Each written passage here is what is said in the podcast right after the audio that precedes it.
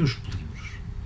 Porque, embora Portugal exporte muitos produtos e soluções, nós não temos nenhuma escola que cubra todo o leque de conhecimento ligado aos polímeros. E aí nasceu a ideia de uma associação nesta área, uma vez que é, de facto, o segundo item mais exportado em Portugal, uma associação que, de facto, ligasse empresas e universidades que estivessem interessados nesta área. E tudo começou aí.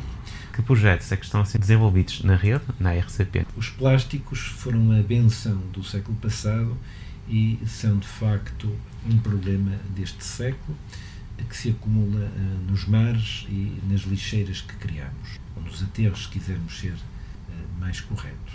O desenvolvimento de soluções, e eu digo soluções e não de novos plásticos, mas de soluções que permitam responder às necessidades de termos um filme polimérico que pode ser usado como saco ou como pode ser usado como contentor, garrafas, etc isto é necessidade, e depois outra necessidade é que isto não vá poluir os rios, os mares e os aterros. Como balançar as duas coisas, como resolver.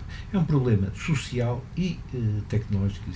Esse problema foi abraçado pela rede de competência em polímeros, numa vertente mais fundamental, e de facto está a fazer o seu caminho, já, já vai há um ano que se está a estudar, vai, ser, vai fazer o seu caminho até ter resultados. É óbvio que uh, isto se insere também num esforço mundial na mesma área.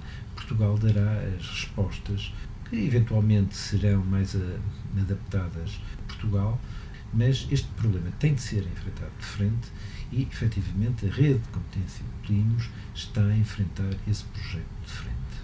Gostaria só de acrescentar que isto também é um problema que as empresas têm que ter em conta, não é?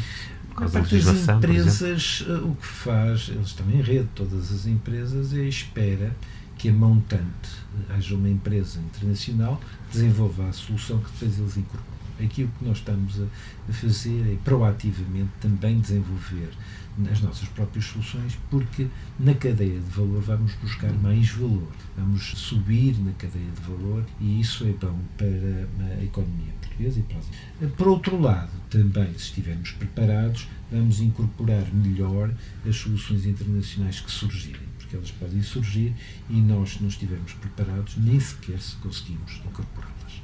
Tem estas duas vertentes. Muito obrigado, professor. E obrigado. Obrigado. E obrigado, caros ouvintes. Espero-vos no próximo podcast, podcast de Engenharia Química, com o apoio da RCP.